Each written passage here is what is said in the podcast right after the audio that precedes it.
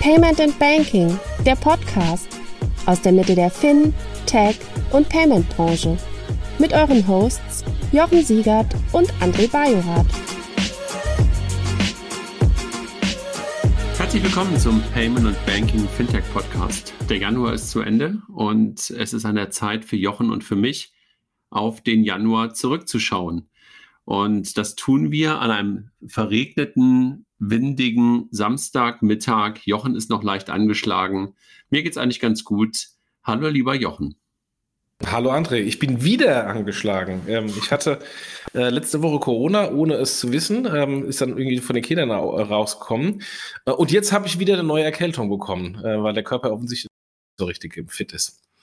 Ich glaube, Aber geht schon. Genau, Leiden also, auf hohem Niveau. genau. Ich glaube, wir sind uns äh, alle einig, dass wir es wahrscheinlich irgendwie alle in den nächsten Tagen und Wochen irgendwie bekommen werden. Ich hatte gerade auch in der Viererfamilie drei hatten es, äh, einer nicht, das bin ich. Mal gucken, vielleicht hatte ich es äh, ähnlich wie du, aber meine Tests waren immer negativ. Ja. Das ist aber nicht unser Thema. Und ich glaube, auch in den News kommt das Thema Corona eigentlich gar nicht vor so wie, glaube ich, in den meisten Fintech-Modellen irgendwie das Thema Corona letztes Jahr fast gar nicht durch, äh, durchgekommen ist. So vielleicht ein bisschen, aber so richtig deutlich irgendwie trotzdem nicht.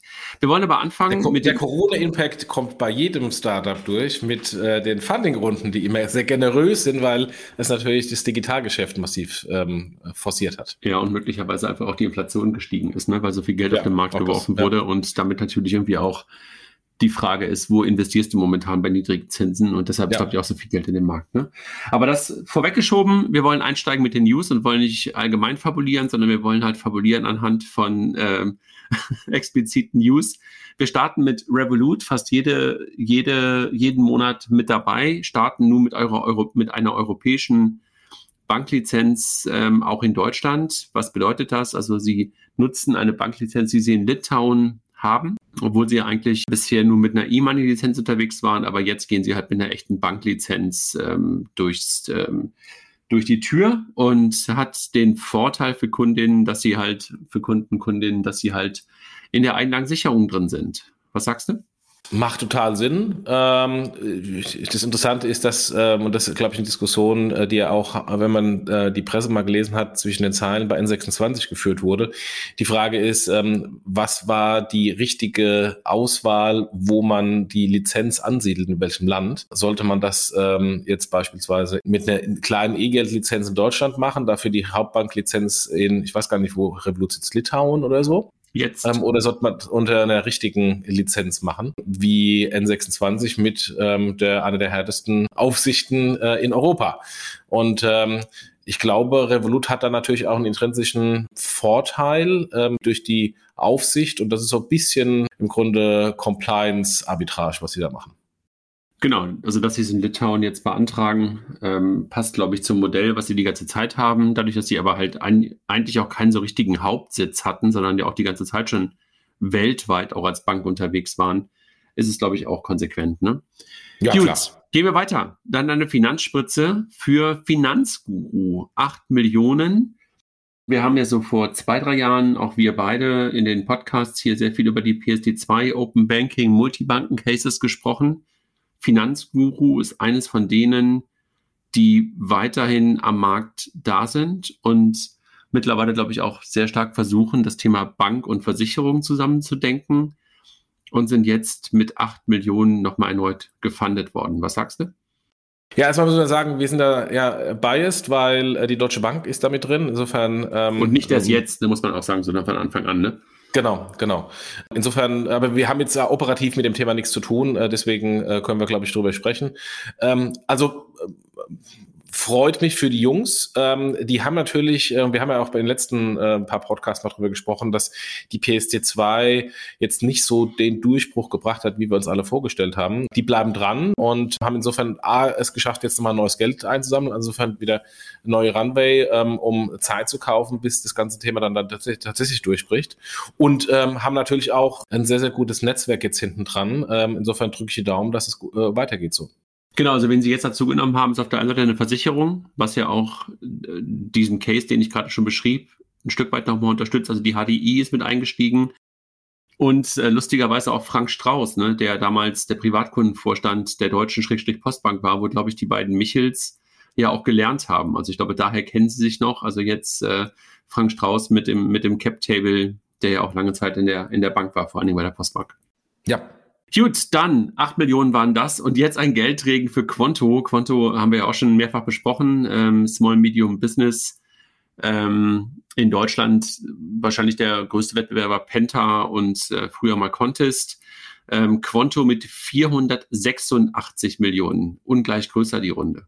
Mit einer Bewertung auf 4,4 Milliarden. Also da ähm, würde ich mal sagen, von den SMB oder B2B-Neobanken vermutlich ist die größte in, äh, in Europa. Gratulation, vor allem auch sehr namhafte VCs hinten dran. Äh, Tiger Global mit dabei. Also von daher, das ist ja auch schon quasi die Creme de la Creme. Da müssen sich ehrlich gesagt die, die deutschen SMB, äh, B2B-Fintechs mal ein bisschen warm anziehen, meines Erachtens. Also letztendlich kann das sein, dass es so äh, Revolut in der Rolle gegenüber N26 genauso ist wie Konto in der Rolle gegenüber dann äh, Penta und Contest und Co. Macht den Eindruck, ne? Also man hatte so vor zwei Jahren ja schon mal nach der Funding-Runde davor das Gefühl, dass sie jetzt in Deutschland auch ganz, ganz stark starten wollen. Dann hatte man das Gefühl, so richtig vom Fleck kommt Konto nicht. Aber jetzt hat man ja von den 468 oder 86, glaube ich, Millionen ja etwa auch 100 Millionen allokiert für den deutschen Markt. Da bin ich echt mal gespannt, wie die da reinfließen, ne? weil ja. auf der Produktseite wirst du ja nicht unbedingt nur in den deutschen Markt was, was machen müssen, klar, ein paar Schnittstellen und dergleichen. Aber vor allen Dingen wird es wahrscheinlich Marketing sein ne? und ähm, ja. Sales. Da ja. bin ich wirklich mal gespannt, wie die das in den Markt rein, reindrücken werden.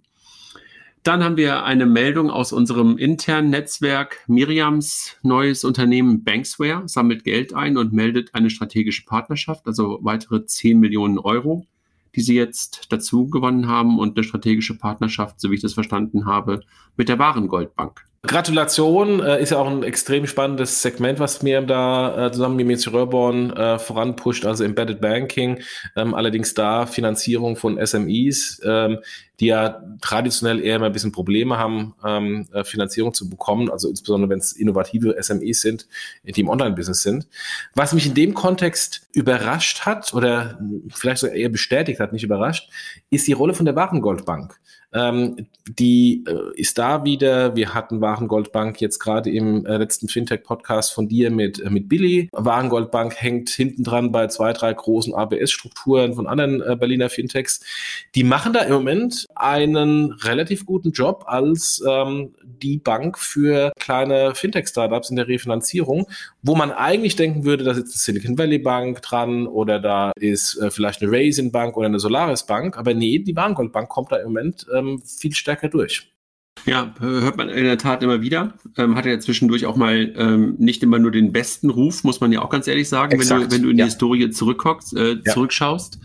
Ähm, das heißt ja nicht, dass es heute immer noch so sein muss, ähm, aber äh, aus der Vergangenheit jedenfalls heraus. Aber scheinbar scheint das sehr gut zu passen zwischen Banksware und Warengold und wer da jetzt noch mit als strategischer Partner reingegangen ist, ist eine strategische Partnerschaft, nicht als Partner, sondern ein Strateg nein, nicht als Investor, aber als strategischer Partner ist Pay One, was ja auch ein Stück weit lustig ist, weil zwei der Business Angels, Frederik und, und Jan, ja auch aus der Pay One sozusagen herausgegangen sind, aber jetzt halt das äh, Nachfolgeunternehmen ist auch Partner von Banksware und passt ja auch. Letztendlich kannst du es ja als Sales Funnel verstehen, ne? Also alle Kunden von Pay One oder nicht alle, aber eine Reihe von Kunden von Pay One eigentlich die passende Klientel für Banksware sind.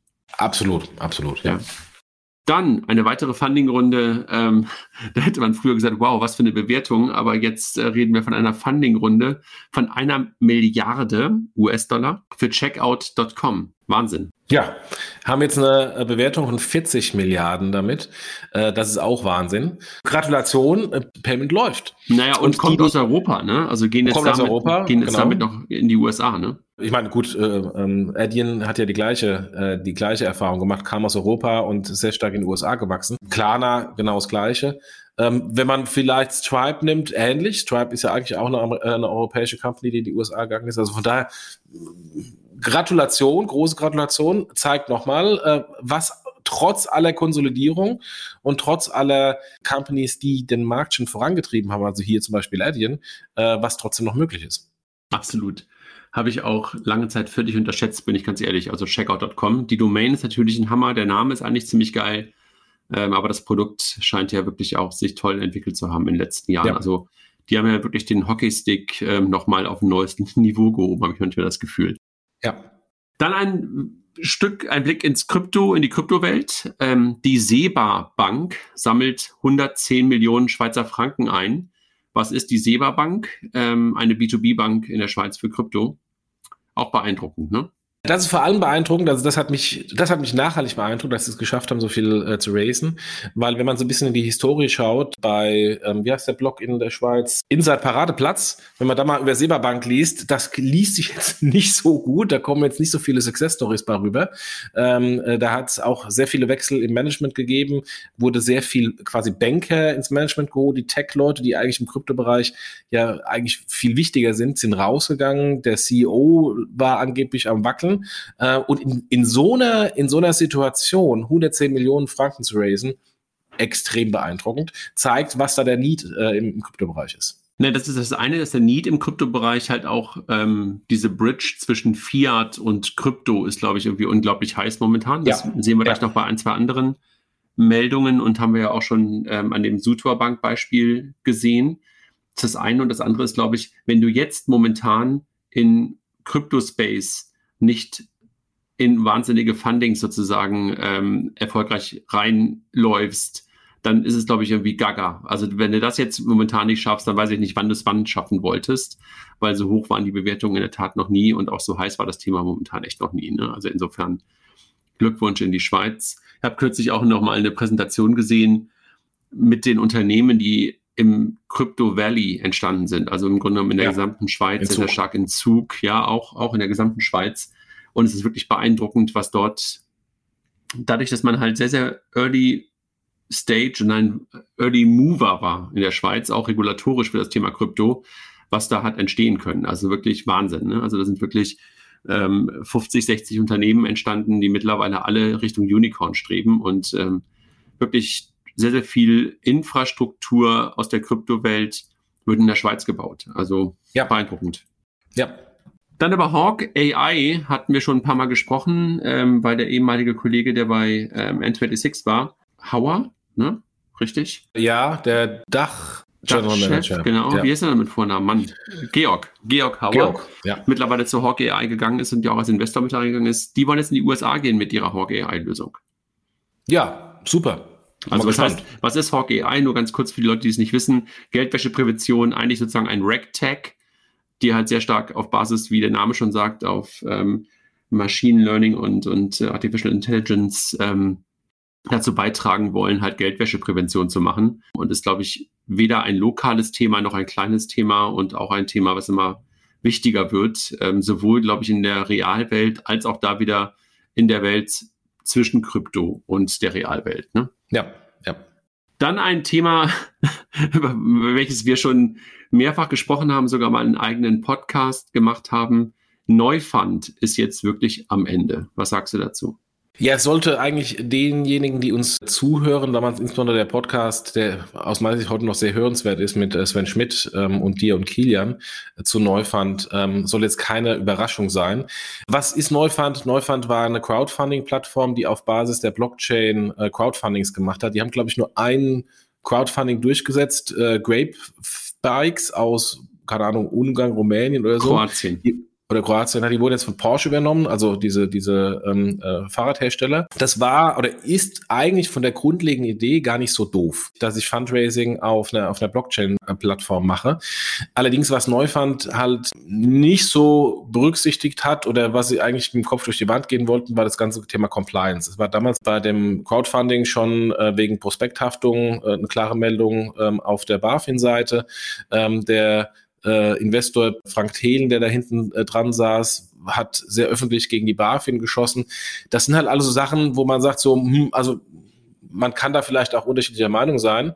Ähm, dann sollte man vielleicht woanders hin, eine andere Jurisdiktion gehen. Ähm, oder man soll sich halt anpassen an äh, die Compliance, ähm, weil die, das gilt für alle. Und äh, ist ja nicht das erste Mal, sie damals Creditec, die auch versucht haben, irgendwie ähm, gegen die ähm, BaFin Compliance äh, Payday Loans zu machen, die wurden ja dann auch relativ schnell zugemacht, also zumindest in Deutschland, haben es dann im Ausland nicht geschafft. Ähm, und Neufund hatte im Grunde eine äh, ähnliche Entwicklung. Äh, sie haben einen Pivot gemacht und haben es jetzt auch am Ende des Tages nicht geschafft. Was mich bei der ganzen Thematik so ein bisschen stört, ist, dass die Punkte, die wir damals gesprochen haben, wir hatten die auch eingeladen in den Podcast, wollten sie nicht ähm, mit uns mit uns sprechen, dass die ja so sehr vorhersehbar waren und jetzt ähm, quasi die BaFin dafür verantwortlich gemacht wird. Ähm, ich habe äh, bei irgendeinem Tweet gelesen, ist halt genauso, wenn man voll Karacho gegen eine Wand fährt und dann sagt, die Wand ist schuld, dass man da hingefahren ist. Also schwierig ähm, und es zeigt einfach nochmal, ähm, man kann viel Innovation machen, aber man soll halt wirklich sich im regulierten Rahmen bewegen. Das gilt auch für vieles im Blockchain-Bereich generell. Ich glaube, das ist ein, mit Sicherheit auch für den einen oder anderen ein Learning, wenn du halt in ein reguliertes Umfeld rein willst. Also du kannst, glaube ich, wenn du reine Technologie machst, kannst du, glaube ich, immer von dem ganzen Thema Disruption, bla bla bla und sowas sprechen und kannst sagen, ich greife irgendwo alles an. Da geht es dann sehr, sehr stark um Technologie, möglicherweise um Execution und auch, natürlich musst du dich immer im rechtlichen Rahmen ähm, aufhalten, aber das ist an der Stelle nicht ganz so, wie soll ich sagen, nicht ganz so wichtig, nicht ganz so relevant. Ne? Und hier hast du halt immer ein Rahmenwerk, was du halt nicht einfach mal eben nach links oder nach rechts verschieben kannst. Und wenn man das nicht akzeptieren will, kann man versuchen, dagegen zu kämpfen. Nur das ist halt irgendwie echt ein unglaublich langer Kampf. Und den wirst du halt auch sehr schwierig gewinnen. Und das muss man, glaube ich, sich, dessen muss man sich bewusst sein, wenn man halt in diese Themen reingeht. Ne? Ich glaube, du hast halt ein paar, ein paar Industrien, die halt sehr stark regulatorisch beeinflusst sind. Wir sind in einer, schon immer eigentlich, mit Banking und Payment, also mit den Finanzen. Mit Sicherheit das Gesundheitswesen, mit Sicherheit auch ein bisschen, wenn man in den Bereich ähm, von Travel und sowas reinguckt oder Fliegen und sowas reinguckt. Also du hast ein paar Bereiche und da musst du dich halt immer daran entweder abarbeiten an den ganzen Regularien. Also ich finde ein so ein Beispiel, wo du gesehen hast, so eine Öffnung von Regularien kann halt auch zu unglaublich viel führen, ist Flixbus. Auch da gab es vorher mhm. ganz klare Regeln, dann sind diese Regeln aufgehoben worden. Und da hat jemand genau diesen Moment wunderbar nutzen können. Es gab ja auch da damals drei oder vier Anbieter, aber da war halt diese Öffnung klar. Hier bei Neufund gab es keine klare, gab es nicht irgendwie eine Öffnungsklausel, sondern man wollte sich einfach nur mit den gegebenen Regeln nicht anfreunden. Und ähm, ja. das dann dafür verantwortlich zu machen, dass das Modell nicht funktioniert, kann man machen, ist aber vielleicht ein bisschen blauäugig, ja. ähm, dass man dort glaubt, dass einfach nur Technologie alles schlägt. Aber ich glaube, wir halten uns viel zu lange schon mit dem Thema Neufund auf. Lass uns zur nächsten Meldung kommen. Coinbase, wir hatten gerade schon über Krypto gesprochen, übernimmt FairX. Für mich ein weiteres Beispiel dafür, dass da auch wiederum Welten zusammenkommen. Ja, und jetzt nochmal im Kontext äh, Neufund. Coinbase macht genau die andere Strategie.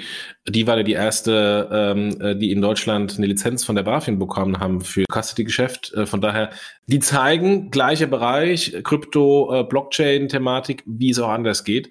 Und ich finde Coinbase ähm, sowieso einen extrem äh, spannenden Player, der halt eben nicht nur eine Krypto-Exchange ist, sondern quasi so ein komplettes Ökosystem rund um Krypto baut, inklusive Infrastruktur. Ähm, also da erwarte ich noch sehr, sehr viel, was da, was da kommt, weil die natürlich, was sie im Moment de facto machen, sich versuchen neu zu erfinden. Von diesem vorhersehbaren, reduzierten Margen im Kryptobereich, also im Exchange-Bereich, wo so viele vergleichbare Exchanges gibt, versuchen sie jetzt quasi sich neu zu erfinden und mehr Infrastrukturplayer zu machen, haben natürlich auch das Geld ähm, und nutzen das natürlich dann auch für Übernahmen. Naja, und was ich gerade meinte mit, dort werden gerade Welten kommen zusammen, ist, jetzt haben sie halt aus einem gewissen Bereich Menschen auf die Börse draufbekommen, sie auch direkt ongeboardet. Schon mal ein kleiner Unterschied auch zu so etwas wie einer deutschen Börse oder anderen Börsen, dass sie halt auch direktes Kundengeschäft haben und nicht nur mit Instis arbeiten. Das ist, glaube ich, schon ein Unterschied zu den bisherigen Börsen. Und jetzt holen sie halt Produkte auf diese Börse, die halt klassischerweise eher bei normalen Börsen gehandelt werden. Also hier sind jetzt Derivate.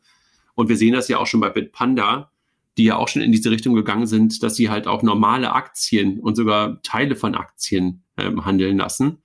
Und das finde ich halt gerade eine wirklich interessante Entwicklung, dass du halt siehst, die Player, die aus der Kryptowelt kommen, nehmen einfach jetzt die Produkte, die zu ihrem Marktplatz, zu ihrer Börse passen, einfach mit auf. Und eigentlich fast egal, aus welchem Bereich sie kommen, ob aus der sogenannten alten oder aus der neuen Welt. Und äh, wirklich interessant zu sehen.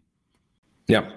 Dann, Jochen, gehen wir weiter zur Comdirect. Ähm, deren Robo-Advisor, der Cominvest, knackt die Milliardenmarke bei Kundenvermögen, also bei Assets under Management. Ja, ist nett. Also Gratulation für die Comdirect und Cominvest. Finde ich jetzt nicht mehr so spannend, die Meldung, nachdem ähm, Scalable und ähm, Co. Äh, das ja schon auch hier äh, Liquid, das ja schon vor Jahren geknackt haben. Also von daher gut, aber jetzt nicht irgendwie eine Meldung, finde ich, die, die extrem spannend ist. Dann haben wir ein weiteres äh, Unicorn im Fintech-Umfeld aus Frankreich. Man hat das Gefühl, Frankreich holt sehr, sehr stark auf. Ne? Also Fintech war lange Zeit in Frankreich gar nicht so stark ähm, in unserer Wahrnehmung. Und jetzt kommen mehr und mehr auch Banking-Fintechs aus Frankreich. Vielleicht haben die gelernt, auch zu monetarisieren, wie die französischen Banken das schon lange machen, dass die halt besser monetarisieren. Hier jetzt äh, Spendesk, ein Spesen-Fintech, wenn man das so salopp sagen möchte, äh, wird Unicorn. Ja, also äh, dieser Bereich, wir hatten ja auch äh, Circular vor kurzem hier im, im, ähm, im äh, Podcast und Pleo. Ähm, also spannender Bereich. Mal gucken, wer es von denen durchsetzt, weil da gibt es halt jetzt einige, die sehr groß bewertet sind. Ich kann mir nicht vorstellen, weil das im Grunde ein Winner-Takes-it-all-Geschäft ist ähm, und wir auf der anderen Seite ganz oben hier Konkurs von, von SAP haben, dass sich da mehrere Unicorns dauerhaft halten können. Da wird es nochmal zu einer Konsolidierung kommen. Wer das dann am Ende des Tages ist, werden wir sehen. Genau, und für mich ist es immer eine Frage von Feature oder Product, ähm, Schrägstrich Company. Die Diskussion haben wir auch schon häufiger gehabt. Ja. Bei den Spesensachen glaube ich, dass du da ziemlich viele Funktionalitäten brauchst und deshalb feature-heavy bist. Aber ob das dauerhaft halt wirklich zu einer Product Company ausreicht, bin ich halt auch immer ein bisschen ähm, unsicher. Deshalb hast du, glaube ich, auch gerade Concur genannt, die ja auch am Anfang mal solo unterwegs waren, aber mittlerweile halt Teil von SAP sind. Ne? Ja. Dann haben wir noch ein weiteres Krypto-Thema, aber halt auch wieder diese Welt, die zusammenkommt. Ähm, letztes Mal haben wir über die Sutor Bank gesprochen, die übernommen worden ist. Und jetzt haben wir eine weitere deutsche kleine Privatbank, die Privatbank von der Heid, die übernommen wird von einer Kryptobörse, von BitMEX. Ja, vor allem äh, gerade die von der Heid Bank, die ja mal extrem groß und extrem bekannt war. Ähm, also ich äh, habe in Berlin ähm, ja eine Wohnung in der von der Heid Straße und gegenüber ist die von der Heid Villa. Heute ähm, Hauptverwaltung der Stiftung Preußischer Kulturbesitz. Das war damals die Privatvilla von dem Herrn von der Heid. Also wenn man das sieht, ähm, weiß man, die Bank war mal relativ groß ähm, und äh, ist natürlich äh, jetzt ähm, äh, ein, ein, eine Kuriosität, ähm, dass die, ähm, dass die jetzt äh, in eine Kryptobank übergeht. Aber auch da siehst du wieder das, was, was wir jetzt schon ein, zwei Mal auch gesagt haben, sowohl bei dem Suter-Ding als auch jetzt gerade, dass diese Welten zusammenkommen und dass die durch die unglaublichen Bewertungen so stark gewordenen, finanzstark gewordenen Kryptounternehmen ähm, es relativ einfach haben, ähm, eine kleinere Privatbank zu übernehmen und damit dann halt auch die Bridge in die Fiat-Welt zu bekommen, eine Lizenz Absolut. zu bekommen. Hat natürlich auch immer regulatorische Folgen. Gleichwohl hast du einfach auch unglaubliche Möglichkeiten, diese Brücken zu bauen und auch in den Zahlungsverkehr reinzugehen. Ne? Und äh, das ist, glaube ich, das, was gerade viele, viele interessiert, weil du musst irgendwann immer on-off-rampen und das musst du natürlich sowohl bei Retail-Kunden, da gibt es ja mehr und mehr Lösungen für, aber auch bei Instis und ähm, dann möglicherweise über schlauere Zahlungsverkehrslösungen in der gemischten Infrastruktur aus DLT und Fiat nachzudenken, ist, glaube ich, wirklich äh, damit einfacher möglich, als wenn du halt nur aus einer Welt kommst. Ja. Dann haben wir ein Thema, dass äh, die Commerzbank ihren Ausstieg bei EPI bekannt gegeben hat. Was sagst du dazu? Jetzt müssen wir wieder Disclaimer sagen, da bist du ja sehr drin, deswegen glaube ich, äh, warst du sehr kurz angebunden. ähm, ja, also ähm, sehr, sehr schade, wenn man, wenn man die Argumentation liest, ähm, Unklarheit, große Investments, kann man dem auch vielleicht nachfolgen. Auf der anderen Seite ist es natürlich so, ein, ein europäisches Payment Scheme, äh, vor allem eins, was dann auch erfolgreich ähm, werden soll und eine gute Value Proposition gegenüber Mastercard und Visa liefern soll, kriegt man halt nicht für umsonst. Ähm, und insofern ist es eher eine Frage, bin ich, ähm, denke ich an Produkt und Produktvision ähm, oder denke ich eher in Kosten? Ähm, und ähm, die Commerzbank denkt offensichtlich mehr in Kosten, auch vermutlich aus gutem Grund. Wir müssen uns die Situation von der Commerzbank anschauen. Ähm, aber ähm, schade. Also das ist natürlich ein deutlicher Rückschlag. Genau, also ich glaube, was man halt bei EPI niemals aus den Augen verlieren darf, dass es halt nicht nur ein Payment Scheme sein kann, sondern wenn du das Ganze im etwas größeren Rahmen betrachtest und du bist ja auch Teil von den Diskussionen rund um den digitalen Euro und wenn wir das noch erweitern um das Thema digitale Identität, dann hast du halt dort momentan eine unglaublich gute Chance, etwas zu schaffen als Infrastruktur auf der einen Seite und als Produkt auf der zweiten Seite ähm, in so einem Konsortium, so ein Setup habe ich in den 25 Jahren, in dem ich jetzt im Payment unterwegs bin, oder so eine Window of Opportunity nennt man das ja manchmal, habe ich selten gesehen. Das gehört natürlich Mut zu.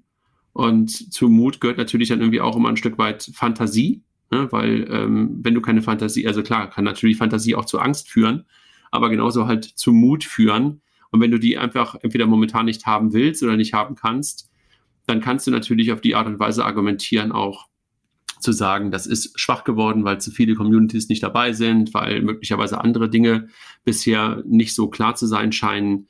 Und also rational ist wahrscheinlich auch das nachvollziehbar. Also du kannst, glaube ich, viele Argumente für beides anführen. Ich bin da halt eher auf der Glas ist halb voll Seite und das Glas ist irgendwie noch nicht halb leer Seite und habe weiterhin noch ähm, Hoffnung, dass das auch etwas wird. Also das heißt, wir werden demnächst noch ein bisschen öfters über API sprechen, im vielleicht positiven? Ich glaube, wir werden Martina Weimert auf jeden Fall auf der nächsten Payment Exchange haben. Und dann haben wir ja mit der CEO der Interims Company auf jeden Fall jemanden dabei, der dann aus erster Hand ähm, die besten Einblicke geben kann. Dann jo, Moss haben wir auch schon drüber gesprochen. Ähm, Disclaimer, da war ich mal Business Angel, bin aber ähm, nicht mehr dabei. Wird zum halben Einhorn. Also die letzte Runde jetzt auch noch angeführt von Tiger Global, äh, führt die Firma auf eine Bewertung von ungefähr 500 Millionen. Beeindruckend. Ähm, wobei, wenn ich mir, und da war interessanter Hinweis von auch Sven Schmidt, der mit uns ja mal diesen Neufund-Podcast gemacht hat, im äh, Digital, ähm, nee, im ähm, Deutsche Startups. Deutsche Startups Podcast, ähm, äh, hat er mal versucht äh, zu transferieren von den Gerüchten des Volumens ähm, auf dann ähm, den Ertrag und da ist natürlich dann äh, der Ertrag sehr überschaubar gewesen. Also da ja, ist, aber das fand ich eine, sorry, das wollte ich eigentlich fast darauf antworten, fand ich eine Gaga-Argumentation, okay. weil er halt okay. nur auf das ähm, Kreditkartenvolumen geguckt hat und Moss okay. ja einfach auch ein Softwareprodukt hat und du eine Subscription hast. Das ist ja eine Mischung aus SaaS-Modell und Transaktions ah. Transaktionsmodell. Und wenn du halt nur auf das Transaktionsmodell guckst, dann verstehe ich das. Aber da das Ganze ja, wie gesagt, auch ein Abo-Modell, wenn du so willst, ist, ähm, mit, mit, mit Fees für, für Software und für Karten, kannst du das, glaube ich, nicht einfach mal eben auf das, auf das Volumen packen. Das Volumen ist ähm, schöner, dauerhafter Revenue, aber aus meiner Perspektive nicht der Hauptrevenue. Okay, okay. Weil was er dann halt äh, interpretiert hat, war, die Bewertung ist extrem ambitioniert äh, gemessen am Revenue. Genau. Aber ähm, so oder so ist die Bewertung sehr ambitioniert. Genau. Die, da müssen sie, glaube ich, erstmal reinwachsen. Aber ähm, trotzdem ein sehr, sehr, sehr, sehr beeindruckendes Startup. Ähm, ähm, auch ähm, das, das Gründerteam ist sehr, sehr beeindruckend, äh, können auch äh, gut eine Story und eine Vision erklären. Also von daher äh, Gratulation an, an Moss und äh, ich glaube, von denen werden wir noch ein bisschen hören. Glaube ich auch. Dann Koja, ein eins von den Hype-Startups so von vor fünf Jahren, würde ich sagen. Äh, wollten eine eigene Versicherung in Berlin gründen, hatten dann, glaube ich, ein bisschen Managementprobleme und ich weiß gar nicht, ob sie irgendwann auch die Lizenz bekommen haben, um wirklich eigene Versicherung zu sein. Ich glaube, haben sie. Ähm, sitzen in Berlin, äh, machen Hausrat, Haftpflicht und äh, Haustierversicherung. Aber so richtig abgehoben sind sie nie. Ich glaube, der eine Gründer war auch am Anfang bei Creditech, ähm, Andrew Shaw. Ähm, und jetzt werden sie übernommen von dem französischen Insurtech Luco. Ja, also ich weiß nicht, ähm, äh, es gibt außer, außer VFox meines Erachtens gar nicht so sehr viele Success Stories, ähm, wo man eine eigene Versicherung gemacht hat. Ähm, deswegen, ob es jetzt daran lag, was du sagtest, oder ob es am grundlegenden Thema ist, dass es sehr schwierig ist, Versicherungen als Insurtext zu machen, lassen wir mal dahin. Aber mein Footprint in der Insurtech-Branche sowieso und meine Übersicht sowieso sehr äh, begrenzt. Deswegen, ich gucke da immer so interessiert drauf, sehe da, dass was passiert. Es gab bei, dieses, es gab bei dieser ähm, Krankenversicherung noch aus München, ne? Die ja, die gibt's noch. Die gibt's noch. Genau. Ähm, aber auch jetzt nicht wirklich groß skaliert. Ja. Und dann habe ich gerade jetzt im OMR-Podcast bei den Gründern von Oscar gehört. Da war ich ja auch ein bisschen ähm, desillusioniert, wie die auch in den USA bisher gestartet sind. Da bin ich auch mal gespannt, ob das dauerhaft gut geht. Die sind ja, ich glaube, als Back an die Börse gegangen und haben, glaube ich, auch ihre Bewertung, glaube ein Viertel von dem, was der IPO-Preis war. Ja, und die Bewertung ist jetzt auch, also wenn wir hier über ein paar, paar Player sprechen, hier wie ähm, Checkout.com, dann ist dann die Bewertung von denen an der Börse äh, vergleichbar gering. Ja. Ähm, also von daher, da ist Checkout.com, obwohl es nicht an der Börse sind, x-mal mehr bewertet als, ähm, als dieses InsurTech zeigt auch, offensichtlich ist in den USA das nicht so einfach und ähm, wachsen die, äh, die Revenues nicht vom Baum. Genau, da wird man, glaube ich, sehen, ob halt ein Amazon oder ein Google mal irgendwann in das Thema Versicherung und auch gerade in das Thema Healthcare reinwächst. Ne? Da gab es ja in der Tat auch mal irgendwann dann regulatorische Öffnungen. Also das war, glaube ich, das damals Obamacare. Das haben die ja damals als Grundlage genommen, um damit zu starten. Aber der Hockeystick kam, glaube ich, noch nicht. Dann noch ein amerikanisches Unternehmen, über die haben wir auch schon sehr häufig hier im Podcast gesprochen. Plate kauft ein KYC-Fintech Cognito. Was sagst du? 250 Millionen? Das Sitzen in Kalifornien kannte ich nicht. Ähm, also es macht natürlich Sinn, KYC und PSD2 oder ähm, Open Banking zu verbinden. Ähm, ob das jetzt auch ein Spielfeld für uns in Europa ist, weiß ich nicht. Also ich würde jetzt einem amerikanischen Fintech, KYC-Fintech jetzt nicht irgendwie eine Kompetenz in Europa ähm, attestieren. Nein, aber was halt daran wieder deutlich wird, dass Banking Payment und Identity eins ist. Und Absolut. das, siehst, das siehst ja. du halt hier wieder. Also das ähm, das ist so eng beieinander. Also wenn du jemanden kennst, ist das Thema Payment so viel einfacher. Und Bank ist halt ein Teil von Kennen. Also diese drei Töpfe haben wir ja auch gerade bei API schon drüber gesprochen, dass man das einfach auch enger zusammen sehen kann und auch darf. Und das sieht man hier auch wieder. Also ein wirklich Vorzeigeunternehmen wie Plate ähm, sieht das halt auch für sich als weitere Wachstumschance und insofern scheinbar ein sehr, sehr, nicht nur scheinbar, äh, aus meiner Perspektive ein sehr konsequenter und guter Move.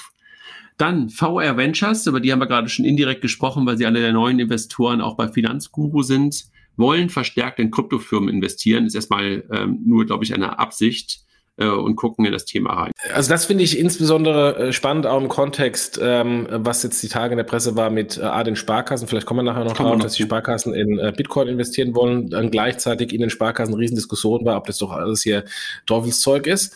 Wenn, wenn das jetzt in Krypto-Firmen ähm, äh, investiert, finde ich das prinzipiell sehr, sehr gut, weil dann merkt man oder kriegen die zumindest ähm, ähm, in, der, in ihrem Segment und dann hoffentlich auch Spillover-Effekte in, in die ganze Gruppe, ähm, eine Information, dass es eben nicht nur irgendwie dieses verrückte ähm, Abzocke ist, was es teilweise eben auch ist, sondern dass es dahinter auch wirklich Infrastruktur und ähm, interessante Modelle steht. Naja, und Venture Capital ist ja auf eine andere Art und Weise auch manchmal ein Hedge, ne? Also als den kannst du es ja auch verstehen und ähm, insofern macht es ist total sinnvoll, dass ein Venture-Arm der Volks- und Raiffeisenbanken, wenn sie selber nicht in das Thema gerade reingehen, dann auf jeden Fall da rein investiert, um diesen Hedge auch zu haben. Dann eine Insolvenz, die ja auch immer wieder mal äh, passiert im Fintech-Umfeld. Reimagine, die vor gut anderthalb Jahren, glaube ich, eine relativ große Runde gemacht haben.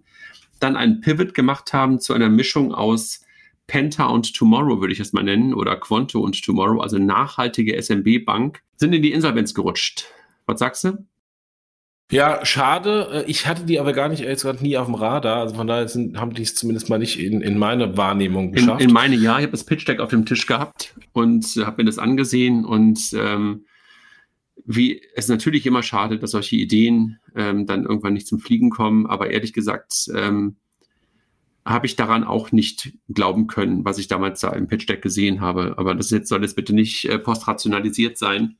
Ähm, aber ja, also so richtig super, super überrascht hat mich das nicht. Gleichwohl sieht man ja immer wieder einfach auch Dinge, an die man selber nicht glaubt. Also man sollte ja nicht sel sich selber immer als Maßstab nehmen, die dann zum Fliegen kommen. Aber hier an der Stelle ähm, hat mich das nicht so richtig überrascht, aber trotzdem schade für das Team, weil der Gedanke, ein nachhaltiges Konto für diese Zielgruppe der Quantos, der Pentas und sowas ähm, zu machen, ist ja durchaus spannend. Ja, aber das muss natürlich vieles zusammenkommen. Timing, das Team und dergleichen.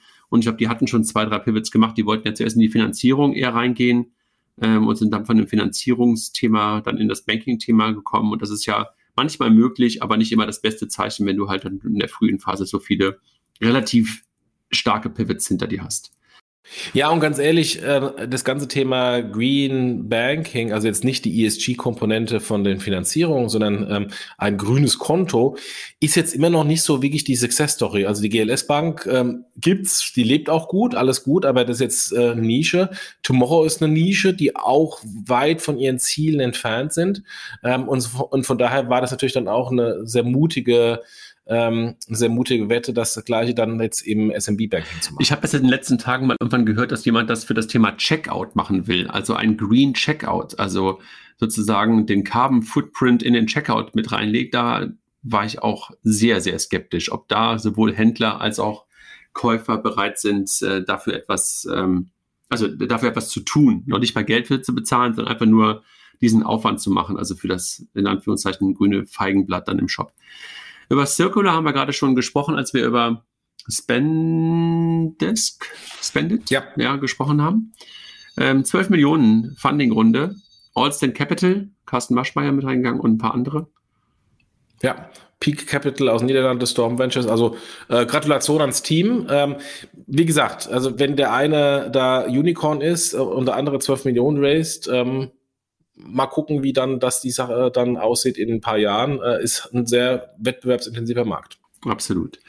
Dann haben wir gerade schon über die Sparkassen ähm, und Krypto gesprochen, als wir über die VR-Banken gesprochen haben.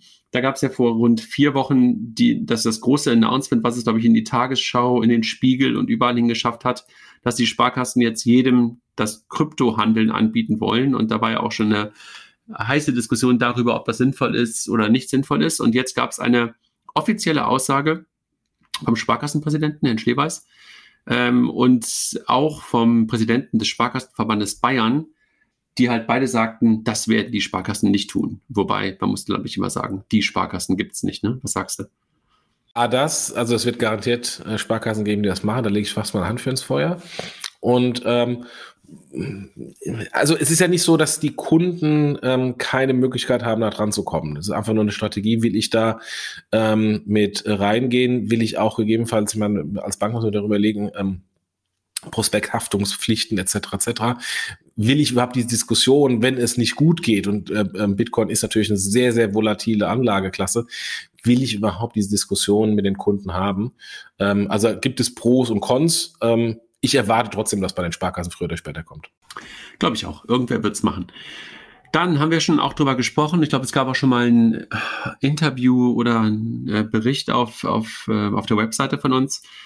Ehemals Modular Bank, jetzt mittlerweile umbenannt in TUM, also T-U-U-M, die sich ja so ein bisschen als Mambu, Mischung aus Mambu und Open Banking Anbieter ähm, jedenfalls positionieren. So verstehe ich es jedenfalls immer wieder haben jetzt eine Series A Finanzierung gemacht, über 15 Millionen, wobei die Firma gibt es, glaube ich, schon seit, ich glaube, zehn, schon lange, zehn ne? Jahre ja. oder sowas. Ähm, und unter anderem Blackfin mit da, mit da drin, die ich für relativ schlau immer halte, glaube ich, dass er aus Frankreich kommt. Sind das die Franzosen? Ja, ja, ja. Genau. Also, mal gucken. Da, da wundert mich, dass, dass Blackfin da so früh reingeht, weil die sind ja eigentlich eher ein bisschen Later Stage Investment. Ähm, aber gut. Ja. Dann Klarna bietet jetzt in der App ein Festgeldangebot über 1,15 Prozent an. Das ist ja ein Log-Angebot, oder? Jein. Also ähm, letztendlich, äh, Klarna hat ja, hat ja ähm, eine sehr hohe ähm, Refinanzierungsbedarf. Gleichzeitig nehmen sie sehr viel Zinsen für die Kredite. Ähm, und ähm, äh, dann ist das, glaube ich, weniger ein Log-Angebot, sondern mehr vielleicht ein Incentivierungsangebot, die kleine App mal wieder öfters aufzumachen. Und es ist ein ähm, Loop, meinst du, ja? Und genau, genau. okay. Nur ist die Frage, ob die Zielgruppe, die eigentlich für die kleine App relevant ist, also diejenigen, die Kredite brauchen, die gleiche Zielgruppe ist, ähm, die Geld hat. Ähm, und ähm, ob dann tatsächlich, ähm, wenn ich zwar dann jetzt die App aufmache oder mal Geld anzulegen, ob ich tatsächlich dann auch die kleine App zum Shoppen nutze und dann ähm, hinten dran zur Finanzierung. Da würde ich mal fünf Fragezeichen. Also ich habe das kürzlich nochmal, als ich immer wieder kommt ja die Diskussion auf, wer möglicherweise eine Super-App in Europa sein kann. Und da gibt es ja auch immer wieder die Aussagen, dass man Klarna in diese, in diese Schublade Super-App auch reinpacken kann auch wenn vielleicht das, der Begriff Schublade genau dann falsch ist für eine super App oder vielleicht ist der, der Schreibtisch. Ich habe es aufgemacht und dachte so, okay, ich bin raus aus dieser Zielgruppe, dieser Art von super App. Ich komme damit nicht mehr klar. Also es ist so kleinteilig und äh, ich habe das für mich dann irgendwie sofort wieder zugemacht. Gleichwohl, ich bin sowieso ehrlich gesagt ähm, kein, kein klarer Kunde.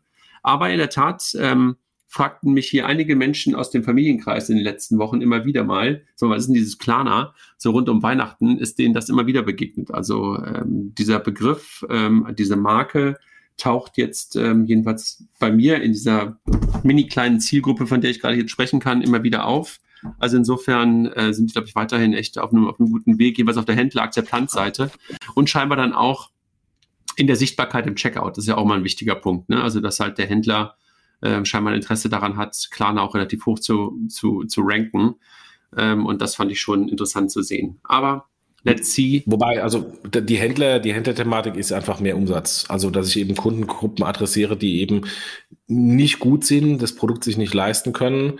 Ähm, aber da sind wir auch teilweise schnell an dieser, an dieser Grenze. Also, wenn ich jetzt hier überlege, dass ich da irgendwie T-Shirts bei H&M, also Fast Fashion, ähm, per Kredit finanzieren kann. ja. Braucht es das wirklich? Äh, totally agree. Also sind wir, glaube ich, ähm, völlig einer Meinung, aber wir sind auch nicht die Zielgruppe. Dann, Jochen, ein Thema, was du wahrscheinlich wunderbar einordnen könntest. Bin mir nicht sicher, ob du es tun willst. SAP will Taulia übernehmen. Wie siehst du das? Also erstmal bin ich erklär da auch... Mal, äh, er, erklär mal ein bisschen, was das überhaupt bedeutet. Genau, erstmal, ich bin, bin da ja auch biased, weil äh, ich bin ja noch Shareholder von, von, von TraxPay. Äh, Taulia ist ein Wettbewerber von TraxPay, die machen ähm, Lieferantenfinanzierung. Was ist das? Äh, ich bin großer Käufer, ich habe meine Lieferanten, ich muss ähm, denen möglichst äh, lange Zahlungsziele geben, weil ich natürlich Interesse habe, äh, das Geld äh, lange bei mir auf dem Konto zu haben. Mit der Konsequenz, dass der insbesondere kleinere Lieferant gegenüber einem größeren Käufer da nicht so gut aussieht. Deswegen gibt es da klassische Bankprodukte, nennt sich Lieferantenfinanzierung. Das heißt, ich äh, bekomme dann das Geld ähm, Oder von Supply Taulia. Chain Finance. Ne? Supply Chain Finance, genau. Äh, bekomme das Geld dann von Taulia und da über Taulia von einer Bank oder vom Käufer gegen noch ein weiteres Konto früher macht sehr viel Sinn, gibt's auch schon lange auf der Bankenseite. Die Herausforderung, ähm, die äh, Taulia jetzt für die Banken bringt, da gibt's einen sehr, sehr guten Artikel in der Finanzszene vom Heinz-Roger Doms, ähm, ist jetzt in der Kombination mit SAP. Weil SAP hat ähm, ähm, die kompletten ERP-Systemdaten, SAP hat mit Ariba den größten B2B-Marktplatz, äh, SAP kennt äh, oder hat ein Treasury-Frontend äh, ähm, und kennt natürlich alle Payables, Receivables und über den Marktplatz auch alle zukünftigen Käufe. Und jetzt kommt quasi das letzte Puzzlestück dazu, dann die Finanzierung und vermutlich wird noch meines Erachtens dann der Zahlungsverkehr dann kommen. Ähm, und dann hat äh, SAP im Grunde ein komplettes B2B-Ökosystem vorne bis hinten. Vom, vom Treasury, vom Kauf, ähm, äh, vom Procurement bis hin zur Lieferantenfinanzierung Lieferantenmanagement. Und das bedeutet, dass SAP sowas ist wie das Amazon und das PayPal aus Sicht ähm, äh, B2B. Und wir kennen alle die Rolle der Banken und der Finanzdienstleister hinter PayPal und Amazon, austauschbare Pipe Player. Genau. Und ähm, im Corporate Banking ist das noch nicht so. Ähm, aber zumindest ist hier jetzt die ganzen Ingredients da von diesen ganzen Marktführern, das zu bauen. Ist so gesehen auch nichts Neues. Ähm, Habe ich seit ähm, sieben Jahren, als ich bei, Paper, äh, bei TraxPay war, immer und immer und immer und immer und immer und immer und immer wieder äh, jedem Corporate Banker gesagt, gesagt, gesagt. Irgendwann habe ich aufgehört, weil ich das Feedback bekommen habe, Jochen, du nervst. Jetzt ist es da. Ähm, also man darf sich nicht beschweren, genauso wie man sich nicht beschweren durfte damals, dass PayPal plötzlich da war, darf man sich nicht beschweren, was jetzt hier alles passiert. Der Preis ist, wenn ich, also du, wenn ich jetzt strategisch gerade in der Bedeutung, so wie du es gesagt hast, einordne, finde ich den Preis relativ gering. Also so was er momentan kolportiert ist, ist irgendwie eine Milliarde für 95 Prozent. Ähm, bei der strategischen Bedeutung, wie du sie gerade beschreibst, ähm, ist es eigentlich relativ wenig, oder? Ja, aber das liegt daran, dass ähm, das äh, kein Software-as-a-Service-Business ist, sondern ein tra transaktionales Business. Ähm, also ähm, äh, da hast du andere Multiples drauf. Und ähm, der, die Marge in dem Geschäft ist sehr gering. Ähm, deswegen hat äh, Taulia jetzt nicht die hunderten Millionen Revenue ähm, und deswegen ist einfach die Bewertung niedrig. Ähm, aber ich glaube, es ging jetzt SAP in dem Fall weniger um, ähm, um die bestehenden Revenues, das ist wahrscheinlich im SAP-Kontext auch fast ein Rundungsfehler, ähm, sondern es ging um äh, das Ökosystem der, ich glaube, zwei Millionen Supplier, die sie auf dem, auf dem System haben, die ganzen Kunden, die Großkunden, also in Deutschland Henkel, Aldi, Lidl äh, hängen da drauf, Vodafone hängt drauf, das sind alles öffentlich bekannte Kunden. Ähm, und, ähm, und natürlich die Technologie ähm, äh, und vor allem, die haben ohnehin schon Integration SAP, also von daher, da ging es eher um ähm, Speed to Market und Integration Technologie, auch Headcount vermutlich und weniger um Revenue einkaufen. Okay.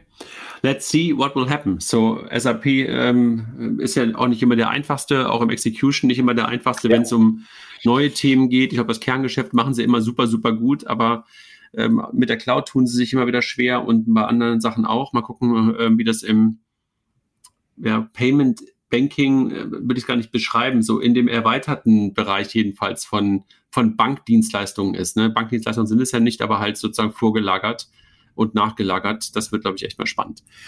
Das ist auch nicht die erste, äh, der erste Versuch. Also die haben lange eine Kooperation mit Prime Revenue gehabt. Ähm, Ariba hat eine Kooperation mit Discover in den USA mit ähm, auf der Payment-Seite.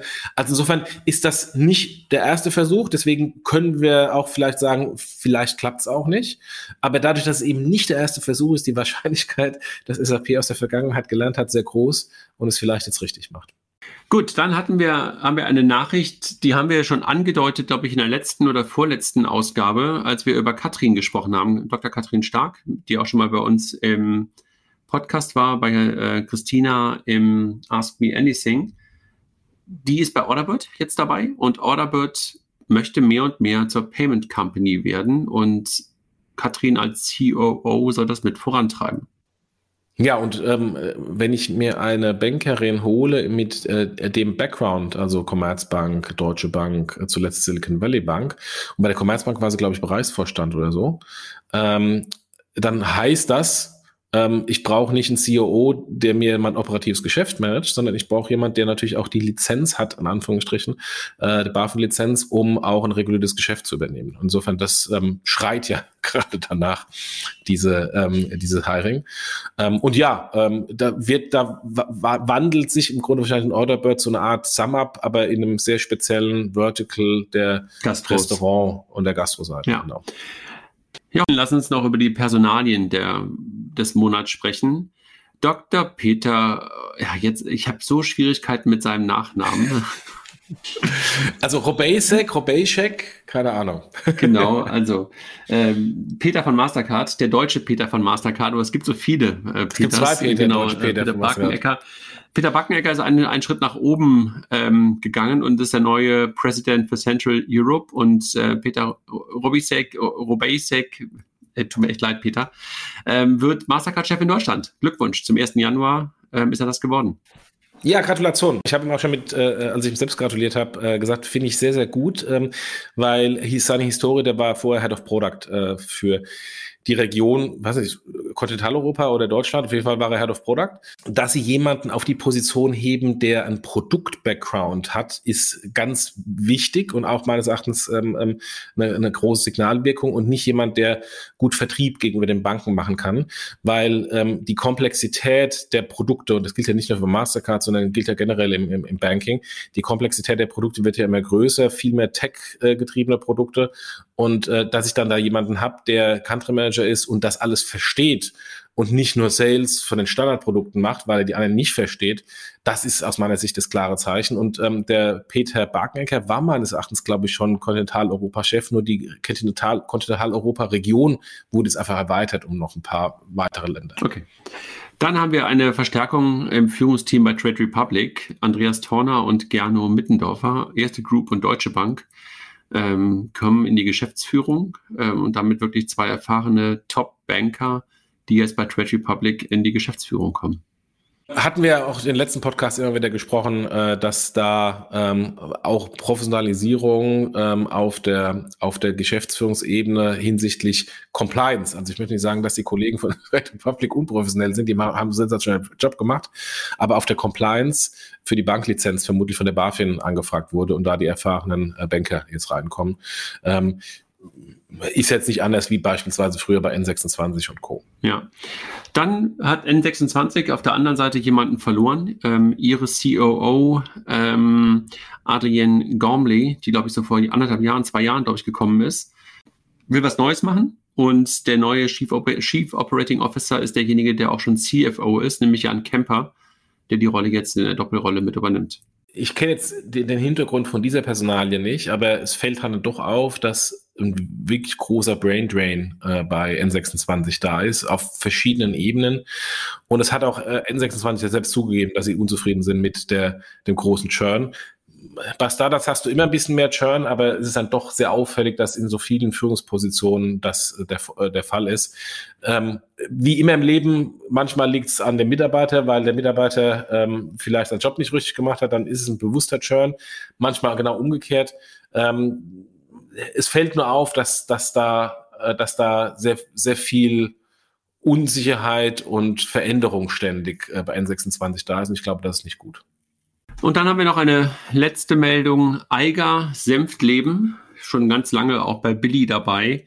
Seit 2016 hat sie die Bereiche äh, Compliance und, und, und Recht sozusagen verantwortet.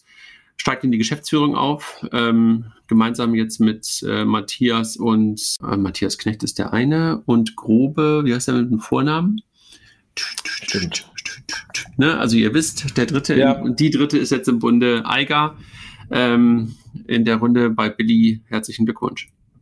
Ja, vor allem herz persönlich herzlichen Glückwunsch von mir an, an Eiger. Ähm, was viele nicht wissen, sie äh, Christian Grobe. Christian Grobe, genau. Äh, sie kommt äh, ehemals äh, PayPal, also sie ist auch eine von den äh, von der quasi x-ten Generation der PayPal-Mafia. Sie war bei PayPal ähm, Berlin und ich glaube vorher bei BillSafe oder so. Ähm, also hat auf jeden Fall auf der auf der PayPal Legal Seite ähm, in Deutschland gearbeitet. Ähm, und äh, das kann ich ja bestätigen, dass PayPal ähm, äh, vor mir und nach mir und äh, mit meiner Generation damals auf PayPal äh, sehr, sehr viele ähm, gute äh, Unternehmergene in die Leute irgendwie einpflanzt. Das ist, ein, ist eine tolle, tolle äh, Erfahrung gewesen. Ähm, und Eiger da jetzt insofern ähm, mit Billy Gründung und jetzt äh, die Geschäftsführung große Gratulation.